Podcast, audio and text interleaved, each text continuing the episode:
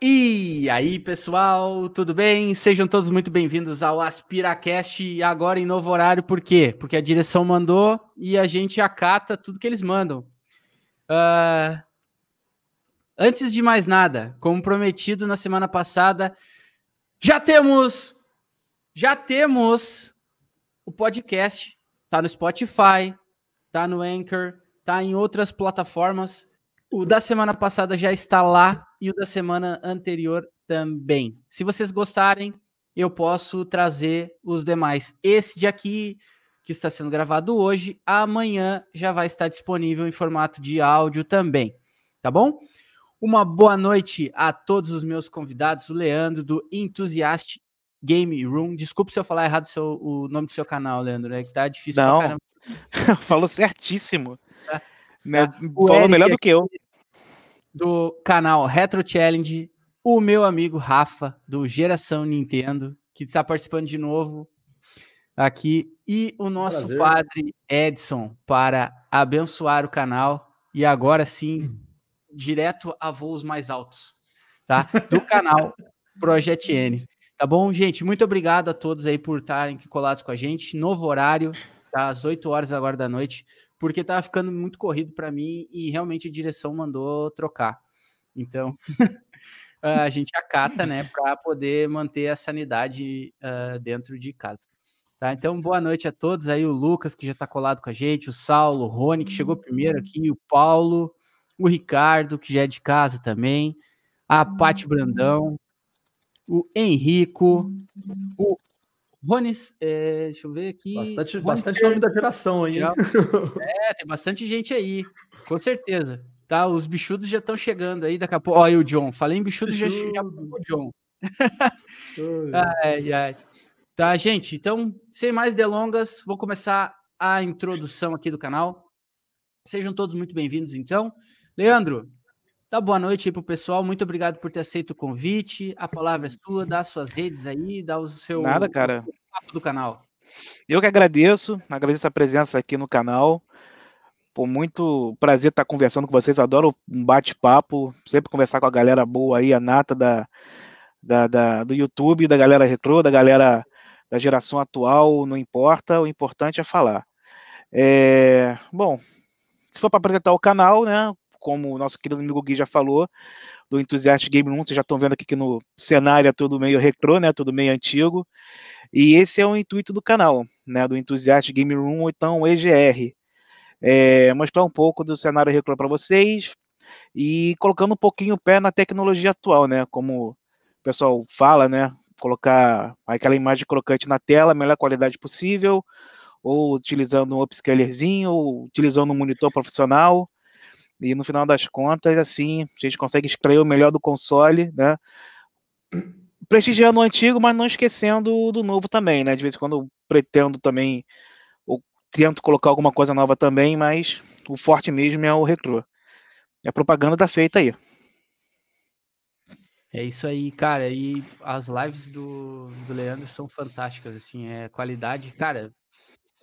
É 8 bits com qualidade assim, ó, impecável, impecável, tá? Uh, boa noite, Érico ou Alucard, agora já não sei mais, mas do canal Retro Challenge, parceiro nosso aí, muito obrigado por ter aceito o convite. Dá o, o seu recado aí, meu amigo. Boa noite, galera. Sejam todos muito bem-vindos ao Aspiracast, tá? Um podcast que mais cresce na internet, maravilhoso, sempre com convidados incríveis, tirando este que vos fala. Tá? Brincadeiras à parte. Estou muito feliz de estar aqui com vocês, com todo mundo. Tá o Lucas, Saulo, Beatriz, a Paty, que é o meu amorzinho, o Rodrigo. Então, pessoal em peso aí, muito obrigado. Aproveitar e falar um pouquinho do canal, né, sobre o nosso trabalho, tá? O canal Retro Challenge trabalha, apesar do nome, ele trabalha com jogos retrô e jogos novos, né? Então a gente procura trazer sempre um pouquinho do nosso conhecimento com vídeos de storytelling, falando um pouco sobre um tema, alguns jogos. A gente traz lives, agora vamos começar a trazer notícias também. Então, assim, na verdade o canal é, é um pouquinho da nossa experiência para vocês, tentando melhor levar da, melhor, da maneira mais caprichada e mais bonita possível, né?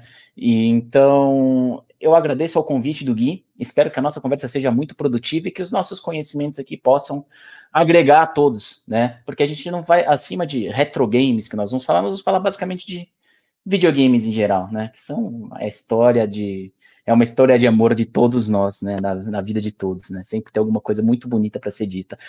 Então tá contigo, Gui. Obrigado pelo convite, viu? Não, com certeza.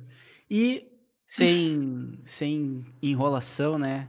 O, o bicho do Mor de toda, toda a internet. Porque eu também sou da geração Nintendo, tá? Eu sou da geração Nintendo. Eu comecei jogando Nintendo e hoje jogo Nintendo e não me vejo sem jogar Nintendo mais. Então, Rafa, dá boa noite aí, pessoal. Eu não vou falar para você apresentar o seu canal, porque todo mundo já conhece, né? O canal Geração Nintendo. E aí, Obrigado geração Nintendo? Não, não, hoje não é geração Nintendo. Hoje eu tô no canal Aspirando Games. Estamos aqui no programa do AspiraCast com um monte de bichudos incríveis aqui participando hoje com a gente. Muito obrigado a todo mundo que tá aí no chat, não só o pessoal dos do, bichudos do meu canal, mas também o pessoal que está aí. Um salve a todos, muito obrigado por todos estarem aqui. Falando rapidamente do meu canal, meu canal é Geração Nintendo, a gente traz bastante vídeo focado em, em curiosidades, informativos, tem gameplays resumidos de, de live para bastante diversão. A gente tem bastante postagens divertidas no Twitter, tem um diário retrô de uma gamer no nosso Instagram, que é o da Ana. É... E e uma coisa que eu queria, eu queria aproveitar aqui para anunciar: quinta-feira, quinta-feira, às seis e meia, vai estar tá saindo um, um, vídeo no canal. Desculpa fazer um jabá assim na, na, na, cara dura, mas é que faz muito tempo que eu não voltava com esse formato de vídeo, que é o formato informativo de atemporal, que eu chamo, né? Que é eu, eu conto uma história. E a gente está vindo com uma história bem retrô e legal na, na, na quinta-feira aí no canal. E acho que daqui a pouco a Ana vai estar participando também. Ela está terminando uma situação, ela está tá vindo aí. E mais uma vez, muito obrigado, Gui, por ter chamado eu para participar. Eu adoro esse tipo de conversa, ainda mais que vai falar de coleção e retrô. Delícia. É isso aí. Com certeza. Tem uma salada de fruta ali que o John já, já falou na outra, na outra live. Falou assim: não, pede pro Rafa mostrar a salada de fruta dele aí. ah, e continuando com nossos amigos, Tá, eu falo de amigos porque aqui é, a pauta existe, mas é, é um tema livre. A gente vai falando, vai conversando. Padre Edson, muito obrigado por ter aceito o convite para estar tá aqui abençoando o canal, tá? Uh, Padre Edson do canal Project N, tem o site também Project N, que é muito bom, eu uso direto, eu, eu leio todo dia. Parabéns pelo conteúdo que você produz, tá? Muito bom, tá? E a palavra está com o senhor. O senhor tá no céu, então não precisa. Mas obrigado pelo convite, né, Gui? Para poder estar aqui a gente partilhando um pouco da nossa experiência. Como já disse, sou o Padre Edson, lá do portal Project N, um portal focado em Nintendo em geral, desde os jogos clássicos até as últimas novidades. Nós temos lá o Project N Cast, que é o nosso podcast, que foi que gerou o, o site. Né? Inclusive, essa semana a gente completa um ano de, de criação do site. Estamos aí para poder partilhar um pouco da nossa experiência com Nintendo e retro games hoje, né, também. Não, com certeza. Hoje, é, como todos o, todas as terças-feiras, é, é, especial, porque a gente estava conversando aqui antes nos bastidores e, cara, é, de todo, tudo que a gente possa vir a fazer aqui no canal, o AspiraCast, para mim, é, é, é o que foi feito primeiro e é o que dá certo muito assim para mim, porque uh, eu aqui eu bato papo com os amigos falando de videogame, então não pode, né? Uh, mesmo que não tenha ninguém vendo, todo mundo que eu converso para mim já é uma satisfação monstro. Muito obrigado a todos aí por estarem aqui conosco, tá? Vai chegando mais gente aí. O Diogo chegou, o Neto, o Lucas eu já tinha dado boa noite, mas boa noite de novo, Lucas. Uh, olha, tá chegando a, a bichuda, a Ana. Oi, Ana, tudo bom? Tudo. Obrigado por ter aceito o convite aqui com a gente. Obrigado uh, por ter convidado. Uh, que é isso. Uh, bom, então vamos, vamos começar. Vamos começar a magia. A magia. Vocês estão sentindo no ar, gente? A magia está aqui. Nós vamos falar sobre a magia dos jogos retrô nos dias atuais. Uh, Pessoal, jogos uh, que marcaram a nossa vida. Ah, até antes disso, o Mestre Odo tá aí, o Jardel do Pobre Gamer tá aí. Obrigado por tá, to, todo mundo aí que tá colado pessoal. com a gente, né? Uh, então, a magia dos do jogos retrô, eu, eu, eu pensei nessa pauta para hoje porque, uh, além de gostar de jogos antigos, eu vou chamar de jogos antigos, tá? Mas jogos clássicos. Uh, nós temos aqui grandes colecionadores, pessoas que dedicam o espaço e, e muito boa parte do dinheiro, né, Érico? Uh, Agora, a, pat a, pat a, patroa tá aí, cara. Se você falar essas coisas, lascou. Não, não. Não, não, é tudo, é tudo doação, não se preocupa. Doação, doação alguém de gasta. É, alguém gasta, mas não, não quer dizer que seja assim. Né? Então, uh, isso é uma coisa que que a Ana, até, uh, Ana, vou aproveitar, fez um vídeo falando sobre tipos de pessoas que vão adquirir uh, os produtos na atualidade. Por exemplo, a pessoa que é o, o early adapter, né, que lançou já quer, já quer pegar. Uh, pessoas que esperam o tempo estabilizar e aí, com base nisso, vai lá e adquire a plataforma. Ou pessoas que deixam passar um pouco tempo e vão lá e adquirem por um preço mais baixo. Né?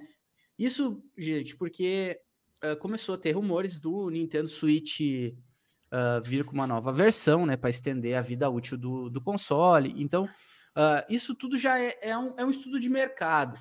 E a gente está falando hoje de, de jo jogar Atari, jogar um jogo de 1980, entendeu? Jogar várias coisas que marcaram a nossa vida. Eu nasci em 84, sim, sou velho, me, me julgue, não tem problema. Uh, e a gente estava conversando. Meu primeiro videogame foi um Turbo Game. Eu ganhei ele em 1991, quando ele foi lançado, a terceira versão do Famicom aqui no, no Brasil. E aquilo mudou a minha vida. E até hoje, eu jogando uh, esses jogos me dá uma nostalgia. Me lembro da minha avó, da minha infância e tudo mais. Eu gostaria de ver com vocês, gente, uh, como é para vocês esses retro games? O que vocês sentem para a jogar? Vocês, vocês também se, sentem essa magia uh, pelos jogos ou pela coleção? Quem quer começar aí? Com certeza a gente sente. Posso começar? Perdão. Claro, tá com vocês. Fica à vontade. Com certeza, com certeza eu sinto. Tem uma, o pessoal fala muito sobre Normalmente colecionar às vezes é só juntar, né, as coisas em casa e acaba não usando nada. A Ana tá de prova, eu sou um tipo de pessoa que uso. Eu uso direto, eu ligo o 64, ligo Super Nintendo, daqui a pouco eu vou pro, pro, pro Wii U, eu volto pro GameCube, daqui a pouco eu tô com o Switch ligado, eu vou jogando de tudo. E principalmente em todas as plataformas Mario. O primeiro videogame que eu tive foi o, o Super Nintendo. E o primeiro jogo que eu joguei foi Super Mario World, que é o meu jogo favorito por causa disso. Foi ele que me introduziu a, a ao mundo dos videogames. Foi nele que eu comecei a, a gostar de videogame, e tô aqui, né, colecionando até hoje. Sobre esse, esse sentimento retrô, eu, eu penso que a tecnologia evolui, os jogos evoluíram, saíram do, do 8 bits para 16, 32, aí chegou a época do, do 3D e veio avançando. Só que ter novas tecnologias e os jogos evoluírem não desmereceu o que aconteceu no passado. E uma prova disso hoje é que até hoje ainda existe jogos feitos com tecnologia atual, mas com um visual antigo. Porque o visual retrô, na verdade, virou um estilo de jogo. Ele é um estilo de jogo. Ele existe até hoje e usado da maneira, da maneira certa faz jogos incríveis. Falar uma coisa? Ah, sobre o meu primeiro videogame foi um Polystation, eu ganhei acho que no ano, eu acho que tinha seis anos, se eu não me engano, meu tio ele fazia a linha da Terra do Fogo para ir até a Argentina buscar fruta. Ele, ele trabalhava numa transportadora, numa distribuidora de fruta. Daí ele foi até lá e ele trouxe para minha prima, que é neta dele, um Polystation. Daí eu fui na casa dela, vi e amei. Daí ele falou assim: ah, já que você quer um, eu vou trazer um para você na minha próxima viagem. E ele trouxe mesmo. O primeiro jogo que eu joguei foi Super Mario Bros. Amei. E eu tenho uma história muito bonitinha com o Nintendinho, porque eu joguei muito Nintendinho. Eu gostava bastante. É, eu sou menina, eu não podia ir, a minha mãe me proibia ir, ir em locadora, então quando eu ia em locadora, é, eu ia mais com meu padrasto, que ele me levava lá e normalmente era só para pegar o jogo e sair. Eu não ficava jogando. E eu tinha muita vontade de poder jogar numa locadora. Infelizmente, eu nunca pude jogar numa locadora, porque quando eu fui ter idade para poder ir numa locadora, as locadoras, pelo menos na minha região, já haviam acabado. E... Que é uma pena, eu adorava locadora também. Só que eu tenho uma história mais bonita ainda com o Super Nintendo. Tem até a história do Metroid, que é uma história longa, muito bonita mesmo, que eu já contei várias vezes no canal, de como que eu me apaixonei pelo Super Metroid.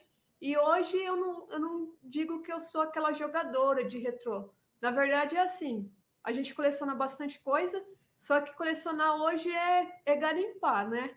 Então você pega coisas muito boas, mas em estados muito ruins.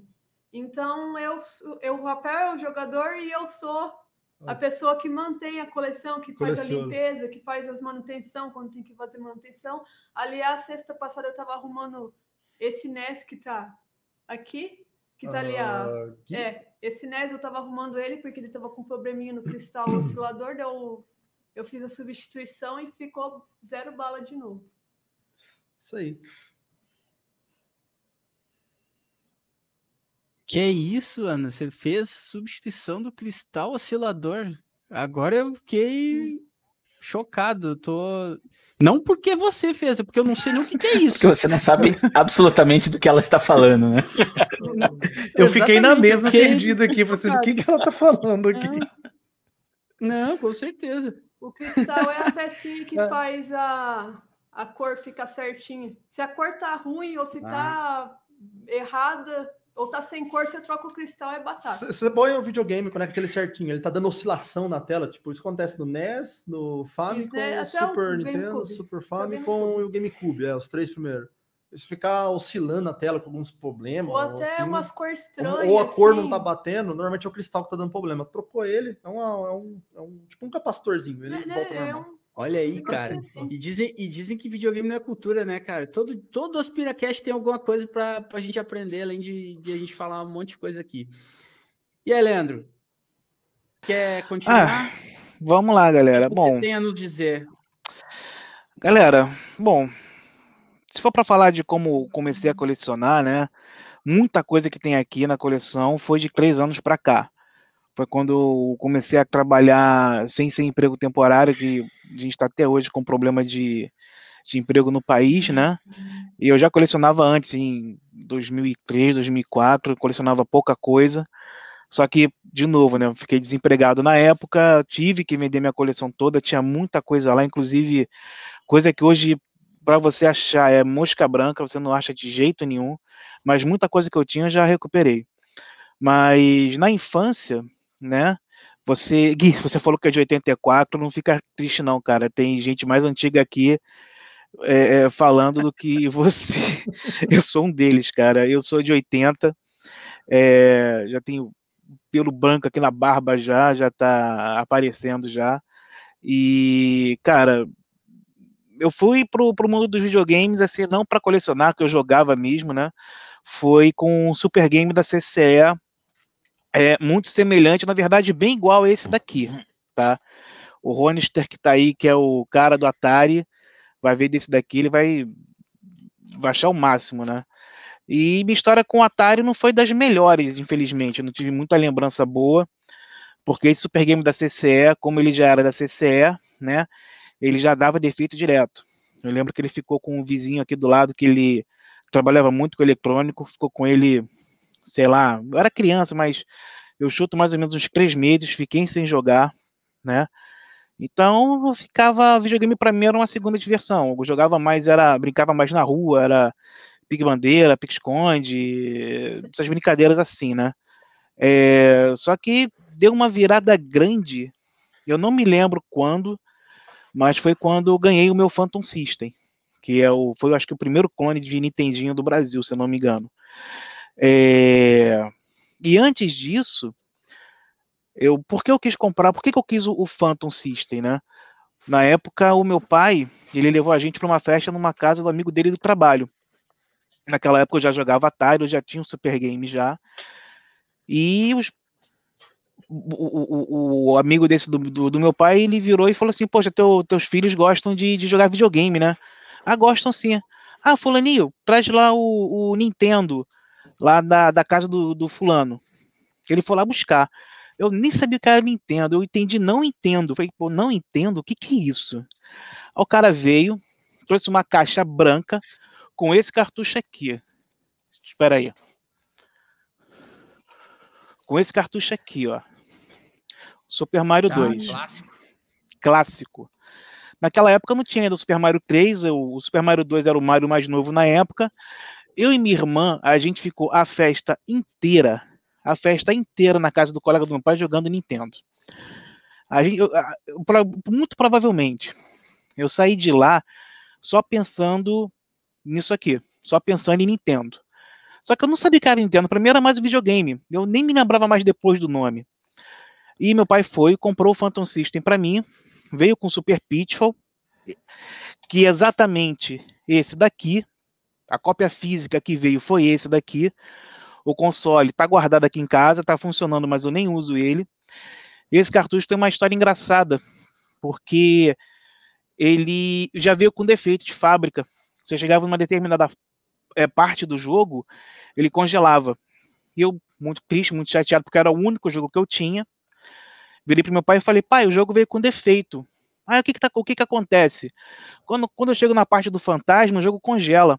Ah, não, filho, isso é normal. Isso é o fantasma lá da magia do fantasma que faz o jogo, que faz o jogo congelar. Isso é normal. Aí eu, pô, brincadeira. Aí tá bom. Aí passou um tempo, né? O, um tio meu foi e me deu dois jogos. Esses dois jogos, por culpa desses dois jogos, que eu tenho é, é sangue de videogame correndo na veia. Um deles, que não é o original de cópia física, que eu vou contar mais para frente, é, vocês, devem, vocês devem saber, né? Você, eu vou mostrar aqui, vocês vão. Quem é da época vai sentir saudade. Era o jogo da. É, era da coleção da Raposinha, mas era o Ninja Gaiden 2. Esse jogo que me fez gostar de videogame. Quem conhece sabe que é um divisor de água. Quem jogava Atari, jogava Super Pitfall, para depois jogar Ninja Gaiden, meu amigo, isso aqui caiu que nem uma bomba. Esse jogo é uma bomba. Difícil, deu lá com meus 9, 8 anos. Só, pra, é, eram dois jogos, esse e o Super Contra, que é a cópia física que eu tenho. Essa aqui é minha cópia física de infância. Essa aqui eu consegui manter. Mas eu, eu zerei fácil com um macete de 30 vidas, eu zerava fácil isso daqui. É, mas Ninja Gaiden não tinha macete. Ele não, nesse jogo não tem macete. É, é na base da raça, é na base da desgraça, é na base do xingamento e choro. Tanto que quando eu cheguei no antepenúltimo chefão, que era o, o Asta, que é uma aranha gigante encolhida que fica voando na tela, atacando fogo em você, eu cheguei naquele bicho e pensei, cara, como é que eu vou matar esse monstro? Como eu vou matar isso? E a fase para você chegar pessoal deve conhecer, é, é um inferno. É praticamente um inferno aquilo. É bicho tacando fogo em você, bicho pulando em cima de você, não deixa você respirar. E quando você já chega no boss, você chega no boss sem vida. E você chega lá com qualquer tipo de magia. O certo é você chegar com uma magia correta nele.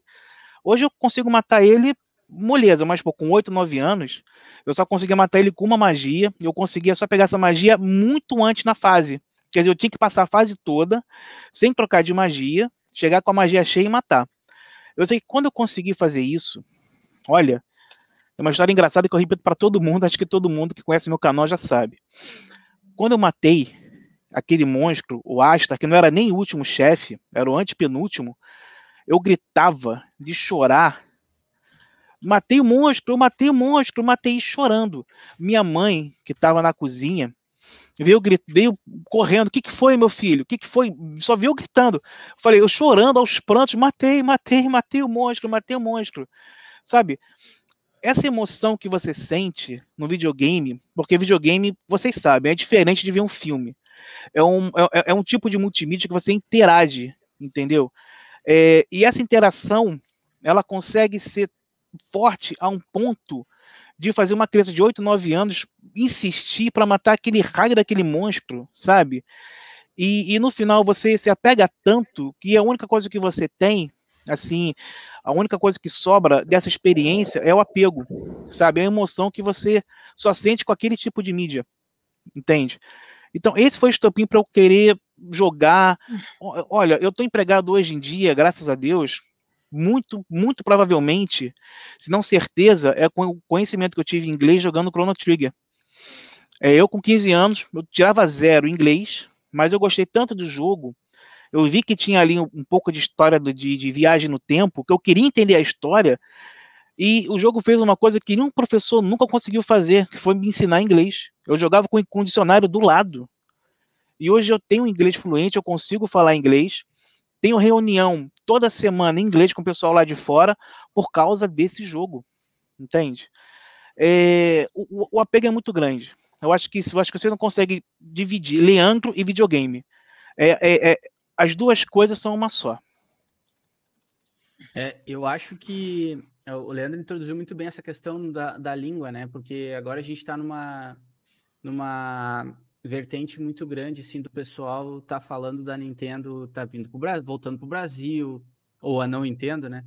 Uh, e eu achei, eu achei que quando você falou ali, ah, eu fiquei gritando, eu achei que você tava gritando, não Nintendo 64! Nossa. Nossa, essa aí foi terrível. Meu Deus do céu. Só pra, pra gente, né? Tava, tava uma situação muito, muito tensa, assim, tava todo mundo Uh, Essa do, do inglês aí, que o Leandro falou, tamo junto, hein? Aprendi muito inglês aí, videogame é... também. Puta, nem me fala, demais, demais. Acho que demais, todo mundo. Demais. Acho que todo mundo que pegou anos 90 no videogame aprendeu muito inglês jogando. Não tinha jeito. Com certeza. Com certeza. E o nosso amigo padre, Padre Edson, como é que foi Bem, você, padre, essa questão do justamente da magia dos games, né? Cara, eu comecei também cedo, né? Eu sou de 87, e o primeiro console que eu tive foi um Atari 2600. Então, assim, lembro de ter ganhado o Atari e tudo. E criança, né? Ficar impressionado com aquilo e tudo. E, mas logo passou porque pouco tempo depois eu a gente eu tive o meu primeiro console mesmo porque esse era com, com a minha família mas assim primo e tudo mas que foi para dentro de casa mesmo foi o Master System apesar de, de ser nintendista convicto, hoje eu comecei lá pela SEGA e, e confesso que tem jogos ali no Master System que até hoje bate forte.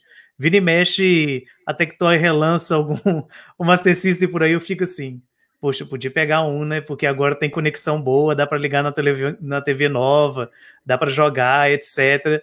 E mas de, depois a vontade passa e tudo porque agora eu consegui um Master System 3 igual da, da época que eu tinha, então já estou preparando ele para poder jogar. Mas, cara, é, é uma coisa que, que, define a gente, é impressionante, né? Porque tem, tem memórias hoje que eu não consigo dissociar da minha infância com, o videogame, principalmente no que diz respeito ao Master System por exemplo, o Sonic do Master System que via na memória do, do Master System 3, eu tenho memória afetiva e auditiva dele de lembrar assim até as músicas, os efeitos sonoros dele todo. Tipo, de, de conseguir, tem uma fase em específico dele que se você deixar eu jogar ele de olhos fechados, eu jogo por causa do som que ele faz. Né? Então, até nesse momento você corre, aí você pula, aí você tem um inimigo e tudo, de tanto que eu joguei aquilo e tanto que aquilo ficou entranhado. Né? E é, é legal que a experiência dele foi muito profunda, porque eu lembro de a primeira vez que eu e meu irmão mais velho conseguimos zerar o, o Sonic, que não é um jogo tão grande hoje, quando você pega para jogar, não, não, tem mistério nenhum nele. Mas eu lembro de quando eu consegui passar pela primeira vez do, do Eggman, que na época a gente chamava de, de Robotnik, que, que foi assim uma gritaria dentro de casa, não sabia, olha, consegui passar por ele, uma coisa quase impossível de se fazer, e para hoje você pega para poder fazer com, com, meia hora, uma hora você consegue zerar o Sonic no Master System sem dificuldade nenhuma. Mas para mim, né, o Edson pequenininho lá, que que lutava com aquilo, nossa, foi uma conquista assim de, de olhar e de ver que é uma experiência interativa, né? Tipo, olha, você é capaz de fazer isso, você é capaz de, de conseguir vencer essa barreira, então isso acaba moldando a gente enquanto, enquanto pessoa mesmo, né? Porque você olha, você tem um objetivo e você se esforça para poder chegar lá. E isso não se restringe somente a essa experiência do, do Sonic, mas em outros campos, né? Eu lembro que do, do lançamento, eu frequentei muito muita locadora e eu lembro do lançamento do Final Fantasy VIII, que eu tava doido para poder jogar Final Fantasy VIII e tinha essa, esse problema da, da barreira de linguagem, né? Como é que você vai jogar um RPG desse tamanho, quatro CDs para poder fechar na locadora sem saber inglês, né? Mesmo tendo revista de detonado, como é que você faz? Então, olha, eu coloquei como objetivo, eu vou terminar esse jogo, eu vou terminar esse jogo e pronto, acabou né? E assim foi feito, né? Eu lembro que no início na locadora eles disponibilizavam um memory card para a gente poder salvar o progresso e depois de um certo tempo você colocava lá e sempre tinha alguém que vinha e apagava o seu progresso na locadora, né? Aí até que um dia eu conversei a dona locadora e falei assim: não, eu quero comprar um memory card só meu. Ah, mas para que você vai comprar se eu não tenho um console? Eu falei assim: não importa. Eu quero ter para me poder ter o meu progresso aqui. Até pouco tempo eu tinha, eu tinha esse memory card guardado ainda. Mas depois eu acabei descobrindo uma outra vertente de jogos que foi o, o mundo dos portáteis, que foi o que me trouxe realmente para Nintendo. Com o Game Boy, Game Boy Color, o DS, Game Boy Advance, 3DS porque logo depois, com por volta aí do, dos 18, 19 anos, que eu decidi ir para o seminário ser padre, eu não podia levar um videogame para dentro do seminário. Como é que eu ia fazer isso? Né? Então a saída foi os portáteis. Então eu acabei ficando esse tempo todo jogando os jogos de Game Boy, de Game Boy Advance e DS, né? E agora, depois de, de, ordenado, depois de eu ter a minha vida, assim, vamos dizer, independente, que eu pude entrar para esse mundo do, do colecionismo dos jogos retrô, né? Que aí estou buscando os consoles que eu não pude viver na época, como o Wii, o Wii U. Hoje mesmo eu peguei consegui um GameCube num preço legal, né? E apesar da pandemia ter colocado os preços lá em cima, e, e revivendo tudo isso, né? Então, assim, é, é, muita história, muita coisa boa, mas que, que traz, assim, esse, vamos dizer, esse sentimento nostálgico bom, positivo na vida da gente. Com, cer com certeza. Uh, inclusive, uh, isso que você falou é muito, muito legal, assim, a, a, as lembranças que a gente tem da nossa infância, né? Eu, minha avó me marcou demais, porque ela me deu meu primeiro videogame e sempre me apoiou na, nas trocas de, de videogame, né? E você, Érico Alucard, lindo com o chroma aqui. O que, que ah, você tem a nos, assim. nos presentear? Ah, na verdade é, é, incrível, né? Porque a gente fala de jogos retrô, né? Para mim são só jogos, né? Porque esses jogos eles fazem parte não só da indústria dos videogames, mas faz, fazem parte da história de cada um de nós, né? Eu comecei a eu faço parte da equipe dos para depois bem depois dos 30, né? Nasci em 86. Nasci no ano de Zelda e Castlevania, né? E o que acontece? Eu ganhei o meu primeiro videogame quando eu tinha quatro anos. Eu com quatro anos, meu irmão com seis, né? E a gente ganhou um top game, né? Que também é o mesmo do Gui, que era o, para mim, de melhor Famiclone de todos os tempos, um jogo maravilhoso. E foi nesse jogo, nesse videogame que tive contato com Super Mario 1, né? Ele correndo naquele cenário, pulando, acertando as tartarugas, e falei, nossa, que sensacional, que coisa linda. Era só assim, a gente só olhava e ficava observando e começando a aprender a jogar, né? Não tinha muita noção ainda com a minha idade eh, do que estava acontecendo, mas a gente foi aprendendo rápido. É, eu comecei, conheci Castlevania, né? Primeiro jogo. E depois de um ano, com cinco anos, eu consegui terminar o Castlevania, né? No Nintendinho. E aí eu falei, puta, cara, a partir daí a gente nunca mais parou de jogar videogame. E, eu, em casa, o videogame, pelo menos quando a gente era muito pequeno, ele sempre foi um ponto de união. Né? Então, a gente parava para jogar, ficava eu jogando, daí meu irmão, minha irmã, tinha um irmão mais velho também que pegava, sentava, jogava com a gente, meus pais ficavam jogando. Aí meu pai comprou o Tetris do Nintendinho. Aí só os adultos jogavam, a gente não conseguia. Ficava todo mundo jogando Tetris, mas era, um, era uma coisa gostosa porque ele reforçava a questão da união da família, tá? Não que a gente não, sem videogame não tivesse esse contato, mas ele reforçava muito. Então era muito gostoso, muito legal. Isso era pequenininho de tudo. Então a gente já cresceu amando algo que não é só a, a, a distrito, os videogames, que não fica só nesse universo, ele vai além. Né? Então, depois do Nintendinho, a gente ganhou um Mega Drive, esse, esse menino aqui, tá? A gente ganhou esse esse rapazinho aqui, que graças a Deus está funcionando.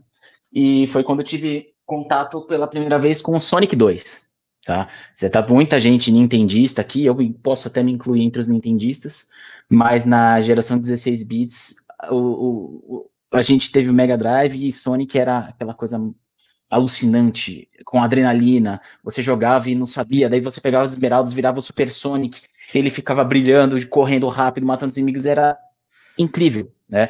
Maravilhoso. E, e foi nessa época do Mega Drive também que a gente descobriu as locadoras, né? Lá que a gente mora, morava em Atibaia nessa época.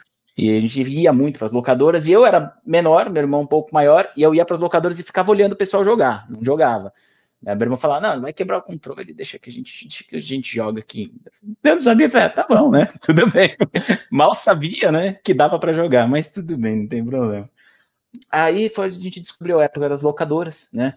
Então, e depois disso passamos para esse menino aqui, tá? Esse menino aqui que talvez ele tenha sido responsável pelo maior impacto e magia dos videogames para mim. Por, mesmo começando do, do Nintendinho, passando por Mega Drive, com amigos jogando Super Nintendo.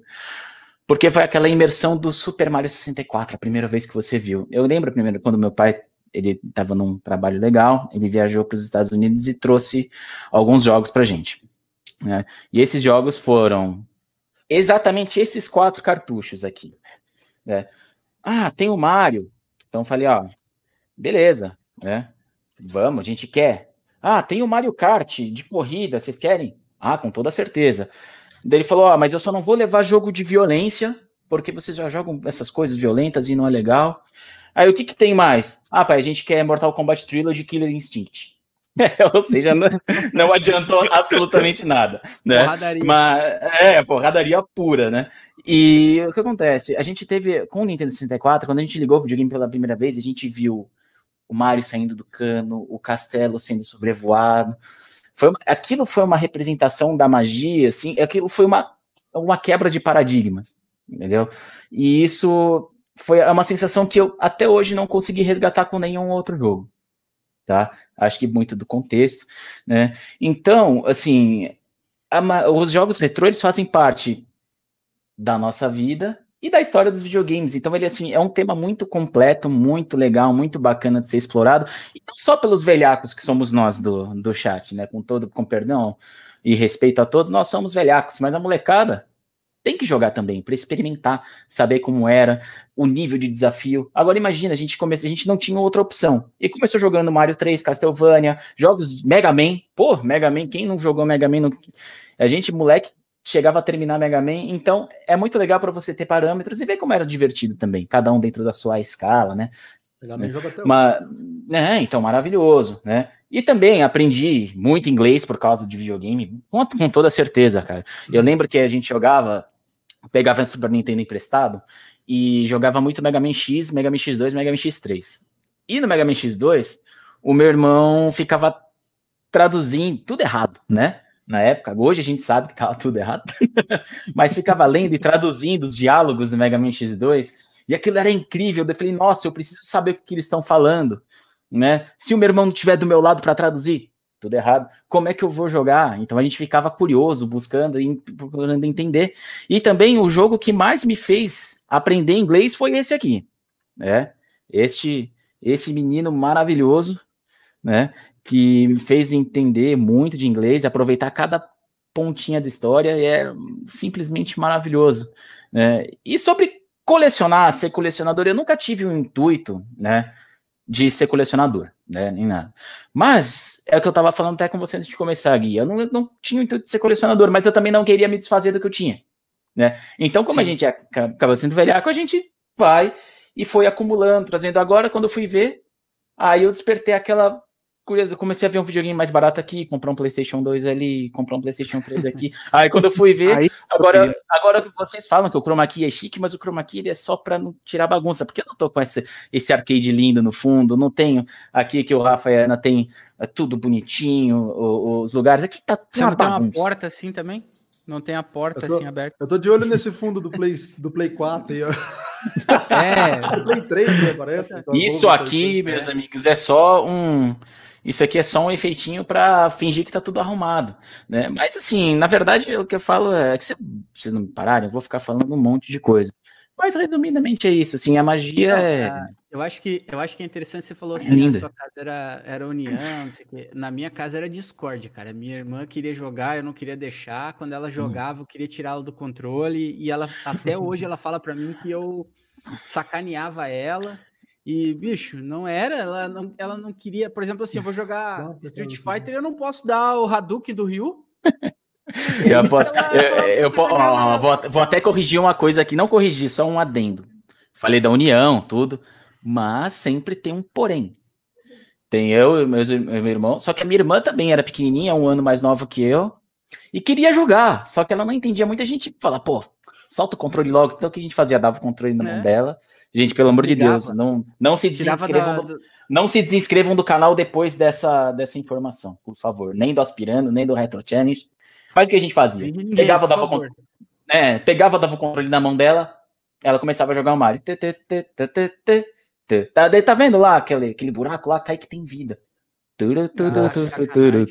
Pum, não, mas eu não tinha. Eu falei, não, não, morreu. Não, morreu, morreu. Érico, Quer aproveitar que temos um padre aqui para confessar teus pecados, cara? Pode confessar que deve estar tá quente por aí, aí, viu? A mim tá ruim. Não, quente, se não, parada, a parada tá ruim, hein? Se, eu, não, se eu mas... puder fazer uma confissão pública, não tem problema, daí eu aceito todos os dentes. mas quem nunca deu o controle desligado para um priminho, né, gente? Todo mundo já fez isso, né? Desligou lá o controle, não pode a jogar. A irmã tá no chat tá falando no ali, chat, ó. Ana entende de dar controle desligado pra irmã. Fala, viu? fala, Ai, oh, fala, fala, Rafa. O que, que, que você ah, podia falar pra aí? Outro dia eu participei da, da, da live do, do, do Alucard, aí eu perguntei pra ele, tá escrito do, do Retro Challenge, tá escrito Alucard em cima do teu, do teu né? Daí ele explicou agora. Ah, agora entendi. agora vai todo sentido. Porque eh, reza a lenda, né? É, o pessoal mostrou o videogame, eu queria mostrar também. Esse daqui é o Super Nintendo que eu uso nas ah, lives, que eu uso para jogar, que eu faço tudo. O Super Nintendo meu é esse daqui. E esse Super Nintendo, eu sou o primeiro dono e foi dado pelo meu pai. Até uma época no passado, não era colecionador, era criança, foi coisa de toda a gente vender ele para pegar um videogame novo. E na época o videogame novo era o Play 2. Meu pai virou para mim e falou assim: filho, aguenta mais um mês, um mês e meio, que o, o pai vai dar um jeito de comprar o Play 2 para você. E guarda esse menino aí, que um dia ele vai ser raro e, e vai valer muito. Tô com ele aqui até hoje. o pai foi muito visionário nessa parte. De coração. Tem nota fiscal dele guardado. Cara, você pensa o seguinte: o meu pai, ele me deu videogame, claro, né? Ele que tinha que dar o dinheiro. Mas o meu pai era aquele ranzinza que achava que estragava a TV. E... O pai falava isso também, né? E o, o Digplay falou um negócio, cara, e a minha vida era igualzinha, cara. Eu era, tipo, tinha um horário para jogar, porque quando ele chegava tinha que tirar os negócios lá da, de trás da TV, guardar, até que, pô, comprou uma outra TV, e aí sim teve outro negócio. Mas olha, não, eu não, não meu pai sempre falava que estragava. Né? Agora, uma conquista legal do. Pelo menos para mim foi, né? O, o, dia que eu, eu aprendi a instalar o videogame na TV. Aí eu não hum, precisava mais do meu pai para poder colocar. independência. Não, não né? agora eu sei, agora eu sei. Eu não vou estragar mais a televisão porque eu sei fazer isso. Nossa, não, mas... coisa retrô. E você jogando na TV lá e tal, e passa a mãe com a vassoura ou com o aspirador de pó. Vai videogame derruba e arranca, arranca o, o controle. E aí tinha uns jogos que não funcionava mais, né? Aí tinha que ir lá e desligar tudo, uhum. ligar de novo para voltar a funcionar, porque ele não funcionava mais. Cara, era. Não, é, é não, é verdade. Complicado. E sobre é isso é de, de videogame, você tá falando de instalados, instalar. Assim, a gente tinha uma TV de 14 polegadas, eu e meu irmão, pra jogar. Pequenininha, tal, da Philips, bonitinha. Aí meu pai compra uma TV de 34 polegadas e põe na sala, aquele elefante maravilhoso na sala. Aí a gente ficava falando, hum, pode ligar o videogame? Ele, ele fez igual o seu Madruga. Não, né? Aí, o que acontecia? Saía de casa, a gente ouvia o barulho do carro. Hum, quando, saía. Os ratos, quando os gatos saem, os ratos fazem a festa. Exatamente. A gente pegava, ligava o videogame na TV da sala, jogava, jogava, jogava, jogava, jogava, jogava. Aí ouvia o barulho da corrente do portão abrindo, desinstala, pum, volta pro quarto. Só que daí tava tapete sujo, sofá desarrumado, tudo, tipo, toda a prova de que a gente tava ali jogando. Mas o videogame não tava lá. Uhum. Não, era barata voa, né? Era só o. Vamos levantar. Era o, o rapa! Exatamente. era importante. Vaza todo mundo. É. E, gente, assim, até como uh, muito esse assunto é, é muito da hora, assim, é, essa questão assim de da gente falar da nossa infância e, e trazer essa magia. E nós falamos muito de coleção. Uh, e eu sou uma pessoa que eu estava falando antes que eu, até por questões financeiras, eu não, nunca pude uh, ir comprando os, os videogames e guardando eles. Então eu sempre ia migrando. Ah, com, eu, a gente falou antes ali. Famoso rodízio. Turbo Game, aí o Dynavision, aí depois Super Nintendo, e assim foi indo, né? Então eu, eu tinha uma locadora aqui na, na cidade que ele aceitava jogos, uh, videogames antigos e tal, né? Uh, usados, e aí eu troca, ia trocando um pelo outro. Uh, e nunca eh, eu não tinha nem espaço assim físico para colocar uh, isso, né? E porque assim eu não sou uma pessoa de que consumo, uh, vamos dizer assim, uh, eu não, não podia consumir muito videogame. Então eu tinha que escolher muito bem o que eu ia jogar. Por exemplo, ah, eu tenho 64, jogava aquilo ali e tal. Ah, tinha o PlayStation, jogava aquilo ali. Tinha o, o 64, jogava aquilo ali. Tinha tal. E aí ia muito segmentando. Vocês. Uh, eu já, já fiz essa pergunta antes ali nos bastidores, né? O consumir uh, é assim como a Ana falou: ah, cuidar da coleção, né? É preservar para que esteja tudo tudo dentro do, do, do, ok, porque que nem o Leandro estava falando, não tem como jogar. A quantidade de, de jogos e sistemas que tem, assim, a questão não é consumir jogando, assim, mas o, o cuidado da coleção. Assim, o que que para vocês uh, é, é o, o colecionar e também uma dica ou alguma, alguma opinião assim para para quem quer começar a colecionar também, né? Ou não. Uh, brevemente, porque eu gostaria depois de a gente fazer um, um, debate sobre os valores dos consoles na época de lançamento, tá? Uh, não sei quem quer começar. Bom, se quiser eu posso começar aqui. Então, Manda bala. Tá, vamos lá. É, se você está começando a pensar, começando a pensar hum, hum, em começar uma coleção, desista. Olha, desista. Não, não, não, não colecione. Tá? Não, agora falando sério, é, brincadeiras à parte, né? É, inspirado até no vídeo, não sei se vocês conhecem do, do Minicast, o Marcel, ele falou uma coisa muito certa. E é o que eu me baseio realmente em colecionar ou não. Você quer jogar ou você quer colecionar? Né? Se você quer simplesmente jogar, um emulador, um Raspberry Pi vai te atender completamente. Melhor custo-benefício. Se você já tiver um computador relativamente potente para jogar emulador de Neo Geo, PlayStation 1, PlayStation 2, cara, vai fundo não se preocupa em baixar ISO na internet, porque a Sony não vai atrás de você e vai te processar, tá? Vai fundo, pega, baixa, joga, aproveita. Melhor custo-benefício para você jogar. Agora, se você realmente quer colecionar, coloca na balança exatamente o que você quer colecionar. Você vai querer colecionar todas as plataformas? 8, 16, 32, 64 bits, 128 para cima, olha, você vai ter que conversar com a sua carteira e falar assim com ela, me perdoa, você nos próximos 10 anos você vai sangrar muito. Você não vai ter dinheiro na sua carteira. Você vai investir pesado na minha coleção. A sua carteira vai ficar de mal contigo. Seu cartão de crédito vai viver estourado entendeu?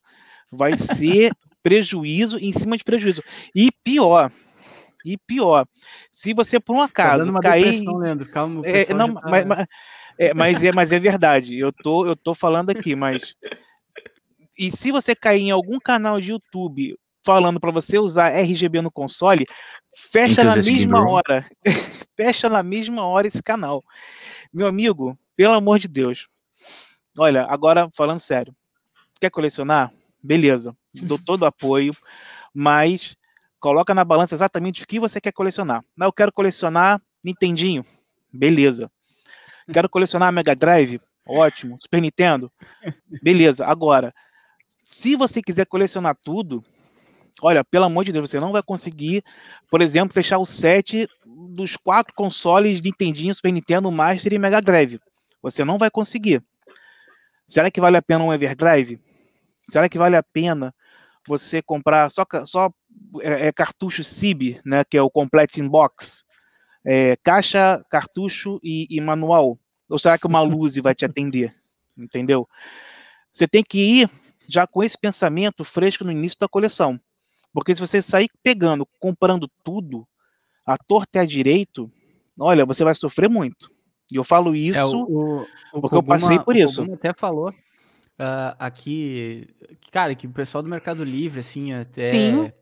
Sim. É, o pessoal é, é, aquela coisa, né? Eu tenho e mosca branca, que é o Exato. preço que eu, que eu tenho para pagar. É, Mercado Nossa, Livre, se você tiver o único, o único cartucho, olha, deixa eu pegar um cartucho aqui, pera aí, só um instantinho. Cara, esse, essa questão dos valores é embaçado até porque, cara, esse daqui eu não peguei no Mercado Livre. Reais. Esse aqui eu não peguei no Mercado Livre. Eu peguei barato de um conhecido meu também, o a gente vai entrar nesse assunto também, né, de valores de, de jogos e tudo mais. Você tem que ter muito contato para conseguir colecionar. Você não pode depender só de uma plataforma, por exemplo, Mercado Livre. Mas se eu for no Mercado Livre, vocês podem até não, fecha a live, não, não fecha a live não, abre uma outra aba e pesquisa no Mercado Isso, Livre. É, veja se vocês acham esse jogo daqui no Mercado Livre. Cib. Vocês não vão achar. Vocês vão achar a versão japonesa e a versão americana. A Tectoy, vocês não vão achar. Eu sei de gente que procura esse jogo há 5 anos e não acha. Se eu for no Mercado Livre colocar esse jogo a R$ 2.000 e 2.500 reais, com certeza alguém vai pegar e vai comprar. No Mercado Livre, o cara coloca o preço que ele quiser. Então, isso é um cuidado muito grande que você tem que ter quando for comprar pela internet, inclusive pelo Mercado Livre. O cara coloca o preço que ele quer. E muita gente acha que o Mercado Livre dita preço de jogo, também não é. Então, se você for começar a colecionar, tenha isso em mente. Procure, pode procurar pelo Mercado Livre, procure pelo Marketplace no Facebook, é, grupo de WhatsApp e conhecido mesmo. Pô, tem muita gente aqui no chat, inclusive, que deve conhecer muita gente também converse com eles, entendeu? Justamente para você não não colocar sua carteira no fundo do poço, literalmente. Entendeu? Essa é a minha dica. Claro, vai lá, Rafa. Completando algo que o Leandro falou também, uma outra coisa de coleção que, você, que a Ana, principalmente, aqui mais vai poder hum, ó, é, bater que... o martelo sobre isso. É... Ah, nossa, Conkers, você viu? O lugar do Conkers. Essa fita aí você acha no mercado por 700 para mais. Não, você achar 700, tá... Se achar 700, tá, compra. Tá é. Mas só completando o, o, que o Leandro falou, é, colecionar não é só você também comprar e conseguir as coisas e ter. É manutenção pra caramba. Muitos dos cartuchos antigos ali, 64 para trás, é, a gente faz a nossa live anual Soprava. de manutenção, que a gente vai lá e liga todas as fitas e tal. Porque se não fizer isso, pode apagar e pronto, você perde a fita. Isso é para todos os consoles. Então sempre tem que dar manutenção. Dá o problema que a gente falou, às vezes no, no, no cristal do, do um videogame, aí você tem que arrumar e tal, se você tem pretensão de usar, igual eu, eu uso pro pessoal, eu uso pro pessoal e uso pro canal também. Enfim, coleção, fora não ser barato, também exige uma dedicação. Você tem que cuidar, tem que ter espaço a gente levou tempo para ter espaço para guardar parte dela e nem tá tudo aqui, por sinal tem mais coisa. Então é, é legal colecionar, mas você tem que estar tá com vontade, hein? e dedicação e saber que você vai gastar. E não tem fim. Não tem fim. É, é a... Aqui, ó, eu, eu queria trazer para vocês uma pesquisa que eu fiz uh, em relação aos jogos, aos consoles que for, quando foram lançados, quanto valia, e referente ao valor que significaria isso com a inflação. Detalhe, pessoal, é a inflação dos Estados Unidos, que é uma, uma economia estável, e de 2016. Então pensem bem. Um Atari, no, na data de lançamento, custou 200 dólares. Só que em 2016, esse mesmos 200 dólares seria 790 dólares. Essa, essa questão, essa questão a gente estava falando muito uh, custo Brasil, custo isso, custo aquilo, não sei o que. Cara, uh, sinceramente, uh, o problema é que a nossa moeda ela se desvalorizou extremamente e a gente pensava assim, ah, como é que seria na época? É que assim, ó, para a gente ter um Atari naquela época, uh, 200 dólares não são os 200 dólares de hoje. Então, a gente tem que parar muito para pensar nisso, na, nessa questão. Videogame não é uma coisa barata, realmente, uh, ainda mais aqui no Brasil, que tem altas taxas tributárias, né? e isso, isso aqui, nós estamos falando, né, de 77, Uhum. Né? Aqui, ó, em... pode, pode falar.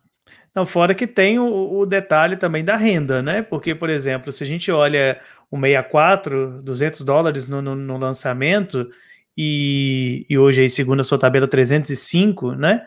Mas aqui Sim. no Brasil ele chegou aí por média de 650, 690, mais ou menos, mas o salário mínimo era 122. Então, assim, é. quantos salários mínimos você tinha que gastar para poder comprar um é, tinha, O pessoal é. trocava por um terreno, né? Sim. Sim, isso é interessante, essa tabela que você está mostrando, Gui, porque assim, ela acaba desmistificando um pouco uma visão que muita gente tem que fala, ah, hoje é tão caro, mas antigamente era tão mais barato, a gente tinha um Zelda Ocarina of Time por 120 reais. Gente, é, 120, 120 reais, reais era muito, mas muito dinheiro. Muito um dinheiro jogo, mesmo. Sabe? Então você pega o Nintendo, como nosso querido padre Edson falou, ele mostrou, olha, o 64 ele saiu a quase 700 reais.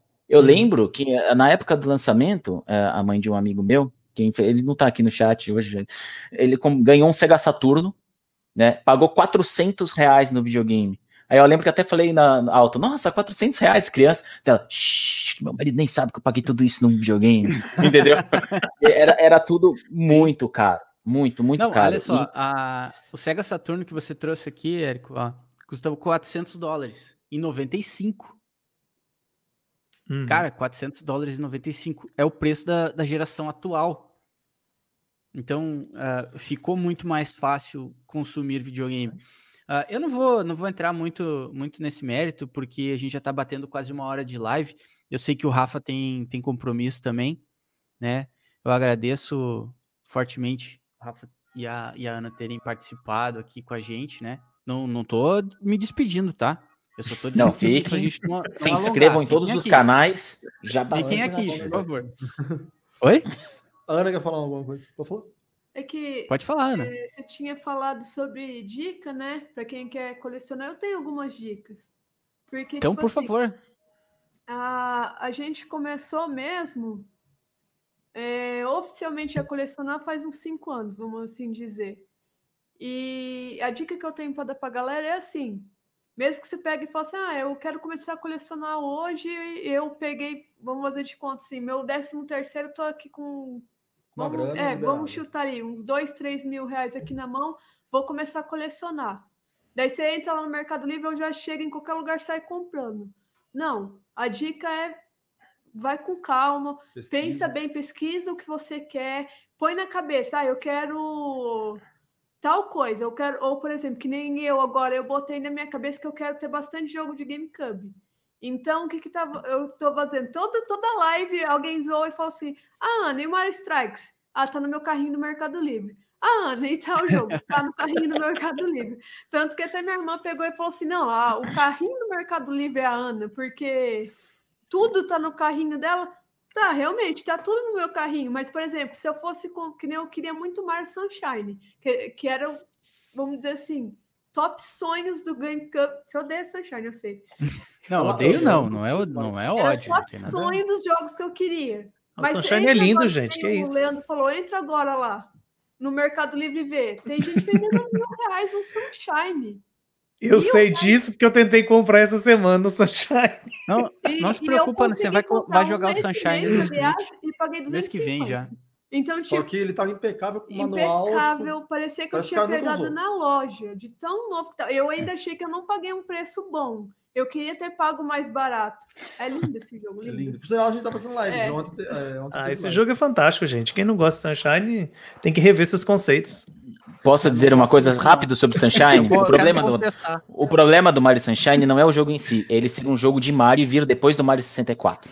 Ah, Entendeu? sim, É uma isso coisa eu concordo. então, isso eu concordo. Por isso que eu tô falando. Eu, eu terminei o jogo, assim, peguei as 120 Shine Sprites pra ver o Bowser num caldeirão lá, sabe? Eu não achei que o jogo foi o ápice criativo da Nintendo, ainda mais que você depois veio e teve um Super Mario Galaxy, entendeu? Então eu acho que o, o Sunshine ele foi um ponto baixo dentro da franquia Mario, Uhum. Mas foi um excelente jogo de plataforma. Ele tem suas Sim. qualidades, ótimos gráficos, tecnicamente maravilhoso. E se vocês puderem, tem uma dica só, duas só para quem quer colecionar, tá? Primeiro, eu seguiria o que o Leandro falou: desiste e não colecione, tá? Mas Se você, quer muito. mas se gente, você quer muito fazer isso com você, gente. Que mas isso? se vocês querem muito fazer isso, eu seguiria o que a Ana falou. Segmenta, coloca objetivos. Falar, eu quero. Não quero colecionar todas as plataformas logo de uma vez. Delimitar, eu quero Sony.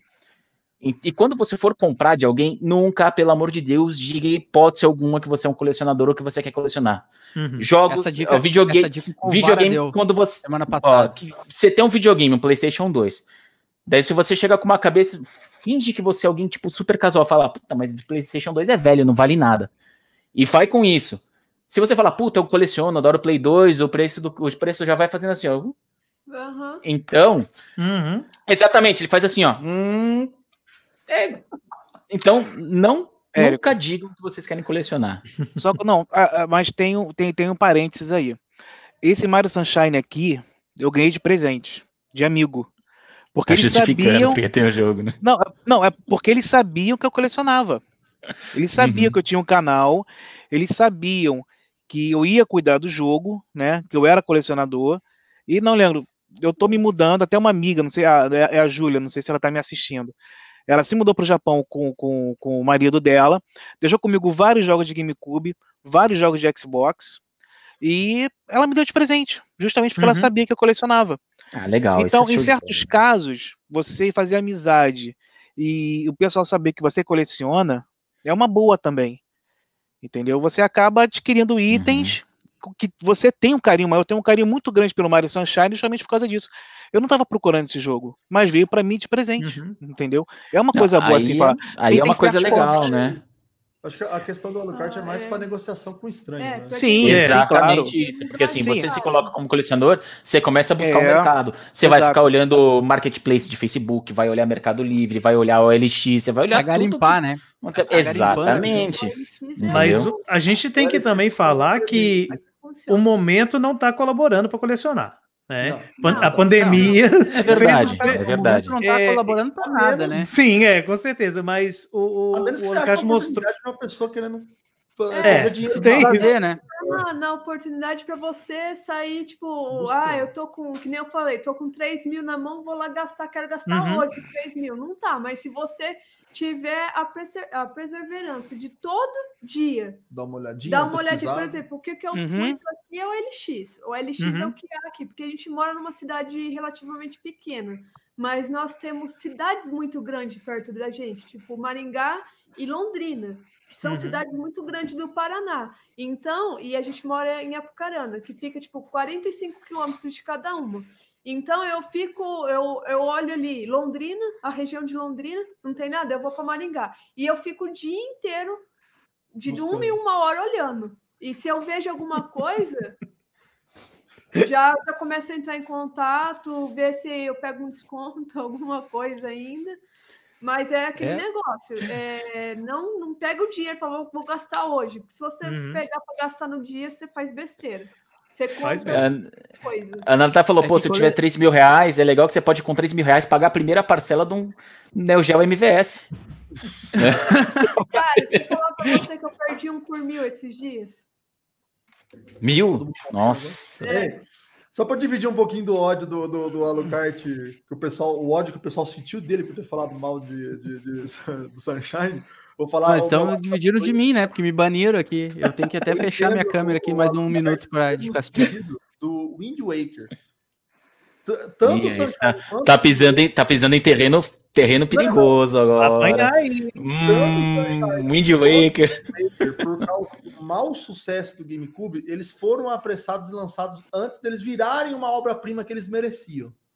São uhum. jogos ótimos, mas da franquia eu também uh, eu concordo que são os mais baixos, não são os melhores.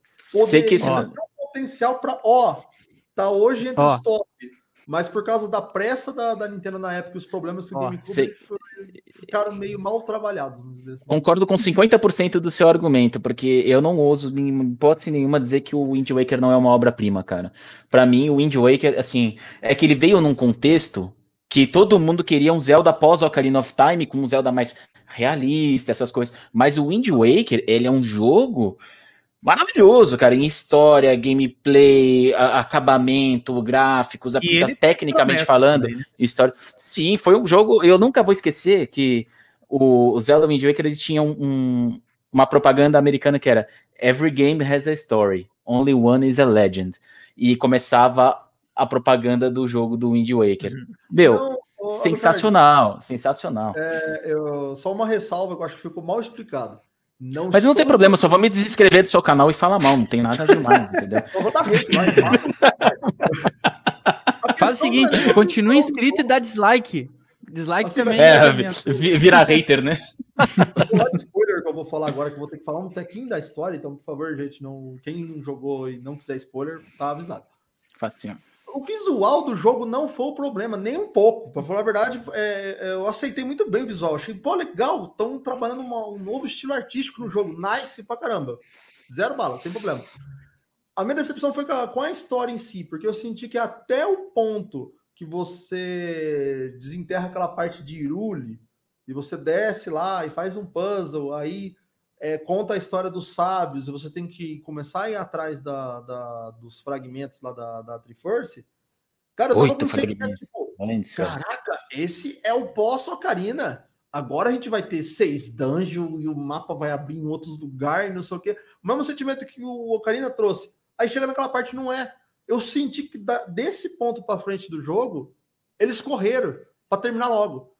Ali poderia ter tido muito mais conteúdo. A história, a música, o, o como um todo, o jogo realmente é uma obra-prima. Eu só senti que ali precisava de um pouquinho mais de carinho. Só esse ponto. É, assim, eu, eu até concordo com essa que falta um pouco de dungeon assim, no, no jogo. Assim, se for para pra ver em história, é um ponto polêmico. Para mim, o mais fraco de todos é o Breath of the Wild em história.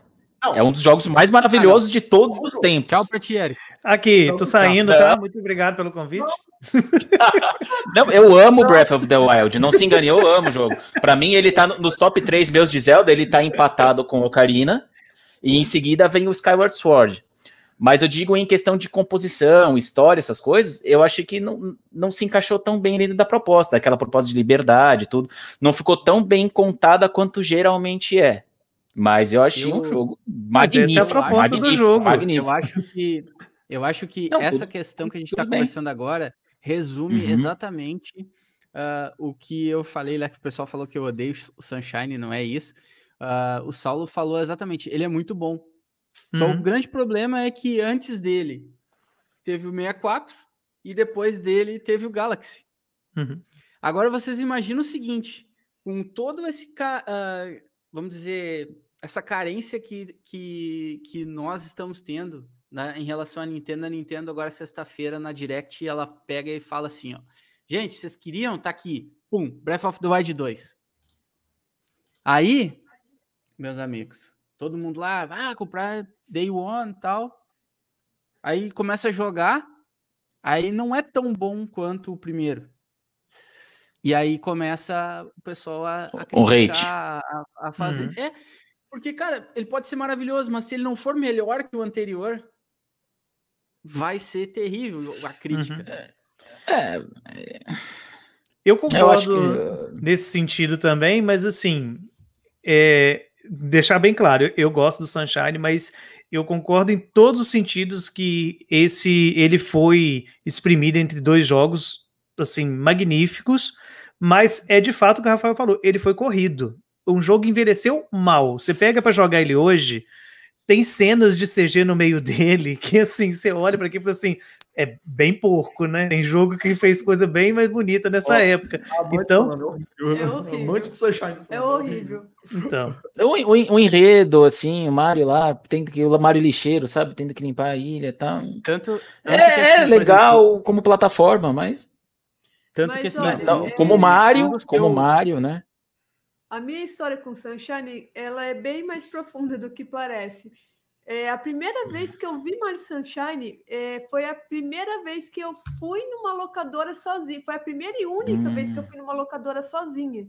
Que eu não, eu fazia curso de teatro na época e a minha mãe trabalhava e, e daí eu, eu saía da escola, eu tinha que me arrumar, pegar o ônibus e ir para o curso de teatro. No que acabou o curso, foi é, um amigo e eu fomos para a locadora, o Joe. Áudio. A gente foi para locadora. A hora que eu vi Sunshine, eu falei, meu Deus, o que, que é aquilo? Eu vi o, o, menino jogando. Só que na época eu tinha, que eu lembro até hoje, o ônibus custava 50 centavos para voltar para casa. E eu tinha um real. E eu queria tomar um sorvete. Então, eu, que o meu amigo falou assim: me dá os seus 50 centavos, eu pego meus 50 centavos, a gente joga um pouquinho. Eu falei assim: não, eu quero tomar um sorvete. Daí ele falou: Ah, então tá, vamos tomar um sorvete. Só que eu fiquei vendo um menino jogar Sunshine e eu fiquei com meus olhos brilhando. E eu nunca tinha visto Mario 64, porque eu fui jogar é, Mario 64 tem cinco anos só. E tanto que eu tenho uma história bem triste com o Mario 64, que no que a gente comprou o, o Mario 64 Daí eu fiquei procurando o, o, o videogame, Nossa, porque a gente só tinha o Mario. Daí o dia que eu consegui o videogame, a gente chegou em casa e o Rafael começou a jogar com outro amigo nosso. E nisso eu fiquei fritando umas batatas fritas para eles. Daí a hora que eu terminei de fritar, eu falei, deixa eu jogar um pouquinho. Eu peguei o controle e falei assim, nossa, mas esse Mario fica puxando pro lado, é estranho. Cara, foi a primeira vez que eu tava jogando no console. Eu tava jogando O famoso assim, drift. Pula, pula, pula e tal dela. Deixa eu ver, tô. Peguei. Daí eu comecei. Aí eu vi ela indo pra parede. Falei, ele falou: o que você tá fazendo? Eu falei, o Mario tá andando sozinho. Ele falou, mas não é normal. Eu falei assim, mas olha aqui, no que ele pegou. Porque eu peguei o analógico tava Tinha quebrado o. Normal. Tradicional Todo dono de 64 passou por ah, isso. Ah, já era, já era o. o, o, o é o pré-Joy-Con Drift, né? É, pré-Joy-Con Drift. Tem, tem história, né? Isso daí. E daí eu ficava falando pro Rafael, ai, tem aquele Mario do GameCube e tal, tem então. De quando eu consegui jogar, foi tipo a realização de um sonho. Levou quase 15 anos para poder conseguir jogar Mario Sunshine. Então, tipo assim, para mim é mágico Mario Sunshine. Eu amo aquele jogo. Sim, tem umas cenas porca. Tipo assim, que o, o Mario tá olhando assim, ele vira assim, ó. É isso mesmo. Umas coisas muito porca, mas para mim aquilo lá é mágico. Mexe só o cabeção. É maravilhoso, porque levou 15 anos para eu conseguir poder jogar meu Mario Sunshine. Então, e tipo... a Ana, Ana, gosta muito do sistema do Flood, é, porque ela tem, um pequeno, é ela tem um pequeno problema de profundidade, de às vezes você pular com o Mario numa posição e acertar uma plataforma. Ela sempre ah, eu tenho esse problema também. Eu gosto bastante do Flood por causa disso, que ele auxilia bastante. É, o Mario Sunshine é o que é o Mario 128 que nunca aconteceu, né? Da época que todo mundo uhum. queria. Uhum. Mas assim, é um bom jogo. Bom jogo, legal. Eu acho. Tanto que fiz tudo nele, achei muito bom. Mas eu vinha de Mario, eu vinha dos, desde o Nintendinho, né? Mario, Super Mario 3, Super Mario 2, esquece que aquela porcaria lá. Espero que dessa vez não seja ver, isolado cara. nisso, né? O, o, Leandro, jogo, o, Leandro, o Leandro falou. Porte de um jogo japonês transformado em jogo em Mario, coisa horrorosa. Mas, mas Mario 2 não é porcaria, não, cara. Que isso? Calma, Só não é Mario, né? É, ele, a gente não vai conseguir tem o nome Mario. É, Foi com a benção do, não é do, aí, do Shigeru Miyamoto, tá. pô. Aí é que tá. Eu, eu joguei o 1, o meu, meu Mario Bros. foi o meu primeiro jogo que eu joguei. E depois eu me lembro de. O 2 eu pulei. E não foi por querer, foi inconsciente, assim. Não tinha uhum. acesso, o jogo não vinha pra cá, cidade pequena. A locadora é. não trazia, acabava não jogando. Mas é você jogou nunca, na verdade, o verdadeiro vi... Mario 2? É que na verdade acho que eu nem nunca Sim, nem era vi o Mario 2 pirata. Joguei, o Mario 2 o japonês pirata. era um Mario 2 de verdade, é, né? Que ele era muito Levels. parecido com Isso, era é o Mario o Lost 2... Levels, é... Lost Levels. era muito parecido com o Super Mario 1, então nos Estados Unidos eles trouxeram ele com outra roupagem, que era. Eu esqueci uhum. o nome que eles clonaram, tinha um do, outro jogo. Que... Isso, exatamente. Então eu, quando joguei, eu olhava e falei, que que ele tá te desenterrando o rabanete? Daí fica, que estranho, velho. Não parece nada a ver com o primeiro, né? Mas. Eu, eu, eu, sou suspeito de falar bem do Mario 2, porque foi o primeiro jogo de Nintendinho que eu vi na minha vida, né? Mas eu gosto do jogo, eu não acho ele ruim. Agora, se você jogou o Mario 3 antes do Mario 2, o, o, o convertido Doki Doki Panic, você vai realmente achar que ele é ruim. Uhum. Você vai realmente é, achar, porque... Foi o que aconteceu comigo. Então tá explicado, é. isso aí. E o, e o Mario Sunshine eu joguei depois no Mario Galaxy. Também Nossa, por isso Galaxy, que eu tenho Galaxy. É, aí, jogaço, aí né? não dá, não. não Posso, ó, eu vou falar um jogo que vocês todos têm a obrigação de concordar que é horrível, mas um só. Nem o Leandro vai pensar diferente. Superman 64. Ah, não, isso é eu ruim. Eu terei. Ah. Oi? Não, mas, mas não tira ele ser, não tira dele ser ruim, né? Eu tô falando assim, esse é indefensável, entendeu? Esse, é indefen... esse, é esse jogo é indefensável, velho. Não dá. É que o Rafa tem, tem uma, uma habilidade que é a paciência infinita, entendeu? Ele tem. Ele ah, é mas é obstinado e é paciente. Então, cara, aí sim, né? Eu não, eu não consigo. Ah, é. mas é legal, né? Assim, não, o, o Superman 64 novo, né, eu tentei, mas igual um dos Bomberman de 64 também eu tentei e não foi. Ah, mas a gente fala que não a gente só qual. joga jogo bom, a gente só joga jogo bom. Mentira! Tem um jogo de 64 que eu jogava loucamente, que era o Fighter's Destiny. Que jogo ruim! Mas que jogo ruim! Meu Deus, que jogo! É, que jogo horrível! Daí tinha um palhaço horroroso que você batia no palhaço na fazenda. Aí os lutadores não tinham. Era quase um, era um Smash Bros. que não era Smash Bros. porque você não tinha barra de uhum. energia, você tinha estrela para derrubar. Que jogo ruim! E eu devo ter jogado, sei lá, umas 500 horas esse jogo.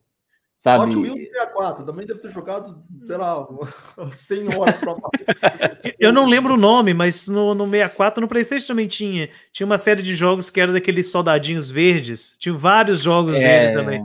Tinha uns que eram Commander, muito ruins. Não, é? não, eu não lembro o nome agora. Não.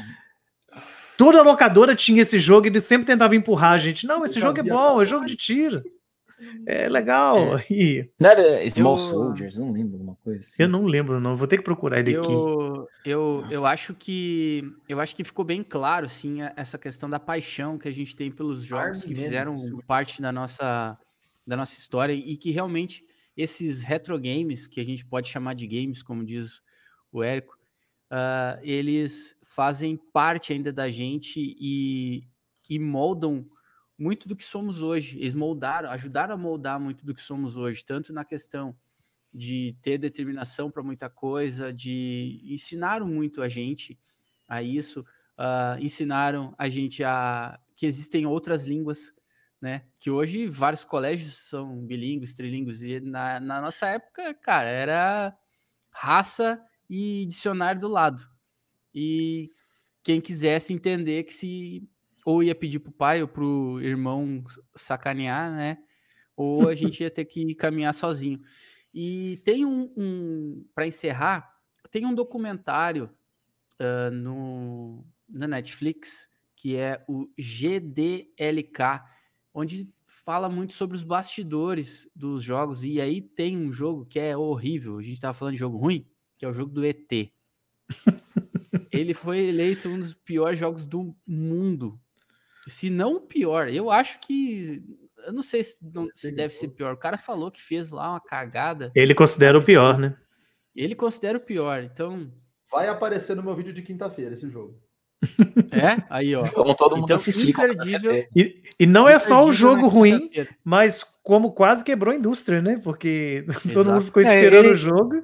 Ele foi um estopim, na verdade. Tem jogos piores, mas ele Sim. foi um estopim para o crédito dos videogames, porque uhum. junto com a Atari tinha uma cacetada de jogo ruim, ninguém mais sabia o que comprar, só tinha porcaria e gerou um grande desinteresse na indústria, né? Uhum. Exatamente. É. Foi estopim. É não é que ele seja o pior, mas ele gerou o estopim. Sim. Ele é ruim. Eu lembro que eu joguei ele na minha infância. Ele é horrível. Não conseguia jogar realmente ele é ruim, mas dos piores tem pior.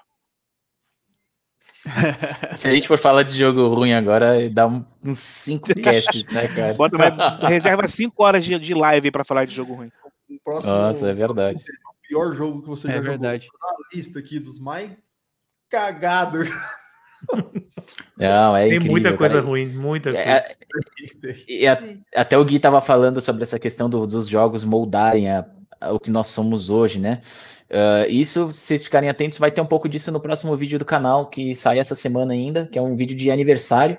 E estão todos convidados a assistir quando ele sair. Para isso, vocês já se inscrevam agora, por favor. Jabazinho Mode on sempre. Mas falar um pouco disso, sobre essa questão dos jogos moldando a nossa personalidade, né? Falando, e falando disso sobre Castlevania, né? Que na época do lançamento ele era um jogo que realmente moldou a, a maneira com que a gente encarava as dificuldades, né? Porque assim, um jogo de extrema dificuldade, mas extremamente interessante, que te motiva, difícil, mas que te motivava a ir para cima, e se superar, melhorar e encarar os desafios, né? Então, fala um pouquinho disso, vocês estão todos convidados a assistir e agora mode, Jabá Mode off. Com certeza. É, e até, uh, como eu sempre falo, uh, que depois de um AspiraCast, a Nintendo sempre faz alguma coisa especial. Uh, como o nosso tema hoje é retro games, a Nintendo postou, Nintendo of America postou no Twitter oficial que uma propaganda para você testar o Nintendo Switch Online, onde você pode ter acesso à biblioteca de Nintendinho e Super Nintendo, tá? Então, tá aí, a Nintendo já deu resposta para o nosso AspiraCast, né? Uh, como ela sabia que a gente ia. Ela fica aqui acompanhando a nossa, sim, a sim. nossa pauta, né? E dá essa, essa importância. Pelo menos eu quero acreditar nisso, tá? Não, o, tio, o, o, tio, do Gui trabalha na Nintendo, por isso o que, que, vocês acham que eu tô aqui no cast hoje? Pra tentar pescar uma informação. Depois que a gente parar a transmissão, vou ficar aqui tentando puxar a informação dele. Cara, eu vou dizer assim: eu tenho uma informação, mas eu não pude confirmar para poder falar aqui no cast, cara. Isso aí tá me deixou mal. Ih, então nem gente... fale, porque os ansiosos de, de plantão vão hatear, é, velho. É, é, foi complicado, mas isso aí logo, logo, logo, logo eu vou divulgar para vocês. Tá, pessoal? Mas uh, hoje a gente vai ficando então por aqui. Uma hora e vinte de live. Queria agradecer a todo mundo que está com a gente até agora aqui. Agradecer ao Leandro do Enthusiast Game Room, tá? parceiro nosso aqui no canal. Por favor, gente, se inscrevam. Eu vou editar aqui a descrição, vou botar os links bonitinho, tudo certinho, tá? Quero agradecer o Padre Edson do Project N, tá? Por ter aceito o convite aqui também. O Érico Alucard do Retro Challenge, muito obrigado. A Ana e o Rafael do Geração Nintendo, tá? Muito obrigado, meus amigos. Uh, quem não, não, não acompanha, pessoal, por favor, acompanhe todo, todos os canais aqui, que são canais que trazem muito conteúdo excelente, de uma qualidade maravilhosa. Os games antigos que a gente falou aqui, se vocês olharem no, no, no canal dessa galera, cara, vocês vão, vão ver que é, é a mesma coisa que tá jogando hoje um PlayStation 4 Pro. O que, que foi, Rafa? Lembra do pessoal da de amanhã? Ah, é mesmo. Amanhã eu vou estar no, no Geração Nintendo tomando uma surra no Mario Maker 2. Tá? Hum, uh, eu nem sei que. Aí hora... é o buraco mais embaixo, hein, cara? Não, com certeza. Olha, olha, olha a mãozinha dele ali, ele tá, tá, se, tá salivando para me, me surrar. Já não deu Amanhã muito certo jogando tá... as fases do Mestre Odo, né? Agora já vai partir para outra sessão de tortura, né? Não, e eu vou dizer mais. Na quinta-feira, eu vou começar a, a. O Aspira Play vai ser também uh, de Mario Maker 2 com o Mestre Yodo me surrando. Ou seja, eu vou apanhar amanhã e vou apanhar na quinta. Tá? E, pessoal, uh, não, esque não percam a, a live de quinta-feira, que quem tiver junto e tiver o jogo, pode colar com a gente para jogar. Tá bom? Se precisar de ajuda com o Mestre Yodo, me chama. não, já pode vir, então. Pode vir, então. Ô, Rafa, que horas é amanhã? Amanhã, 8h30. 8 e meia, beleza. É que a produção tá. 8 horas, tá. A produção tá me perguntando aqui só para confirmar na agenda aqui. Uhum. então tá. Pessoal, muito obrigado mais uma vez. Não esqueçam que amanhã esse podcast já vai estar disponível nas plataformas de streaming mais populares aí, Google Podcast, Spotify, Anchor, entre outros, tá? Uh, amanhã mesmo já vai estar disponível isso aí, tá bom? Pessoal, muito obrigado a todo mundo que acompanhou até aqui. Obrigado, Leandro, Padre Edson, o Érico, a Ana e o Rafael mais uma vez. Um forte abraço a todos. Fiquem com Deus. E até mais. Falou! Valeu, gente. Falou, Obrigado. Gente, tchau, tchau. obrigado. Tchau, tchau. Boa noite. Valeu.